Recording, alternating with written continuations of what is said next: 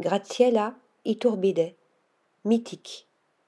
Suspendu entre le ciel et la terre, l'ici et l'ailleurs, les terres calcinées et les trottoirs où les nuées enténébrées d'oiseaux, l'œil vif et perçant de Graciella Iturbide a happé l'étrangeté du monde.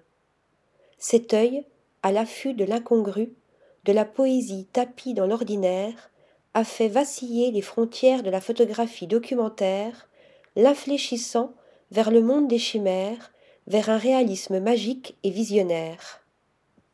Figure majeure de la photographie latino-américaine, formée dans les années 1970 par Manuel Alvarez Bravo, lauréate du prix Hasselblad en 2008, la photographe mexicaine fait l'objet d'une vaste rétrospective à la Fondation Cartier rassemblant plus de 200 images, des œuvres iconiques aux photographies les plus récentes, dont une série en couleur réalisée spécialement pour l'exposition qui détonne dans son œuvre en noir et blanc, happée par les formes, les lumières et les ombres. J'ai cherché la surprise dans l'ordinaire, un ordinaire que j'aurais pu trouver n'importe où ailleurs.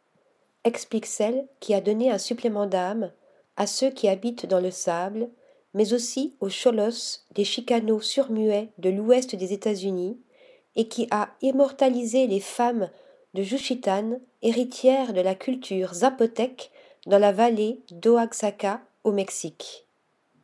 La surprise, L'insolite seront donc son aiguillon, sa boussole, au cours de toutes ses pérégrinations, au Mexique, mais aussi en Allemagne, en Espagne, en Équateur, au Japon, aux États-Unis, en Inde, à Madagascar, en Argentine, au Pérou, au Panama, entre les années 1970 et les années 1990. La photographie est un rituel pour moi. Partir avec mon appareil, observer, saisir la partie la plus mythique de l'homme, puis pénétrer dans l'obscurité, développer, choisir le symbolique. Déclare Graziella Iturbide. L'on comprend aussi l'étrange puissance émanant de ces clichés, dépassant de loin, par leur portée symbolique, leur aura mythique et leur inquiétante étrangeté, la photo documentaire. Sa célèbre Nuestra Senora las iguanas, couronnées d'iguanes vivants, a le regard intemporel et le port d'une reine, de même que sa jeune fille en costume zapotèque et que toutes les femmes et tous les hommes indigènes qu'elle a immortalisés.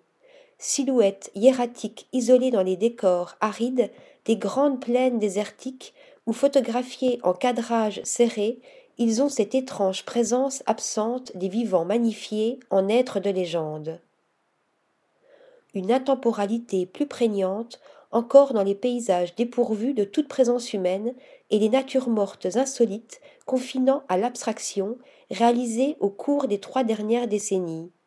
Des ciels noircis d'oiseaux, des champs de tournesols fanés, des moignons d'arbres, des ronces envahissant les sables, des roches encordées ou en guenilles, autant de fantômes ou de memento mori la mort rôde dans les contrées arides et éminemment symboliques de Graciela Article rédigé par Stéphanie Dulou.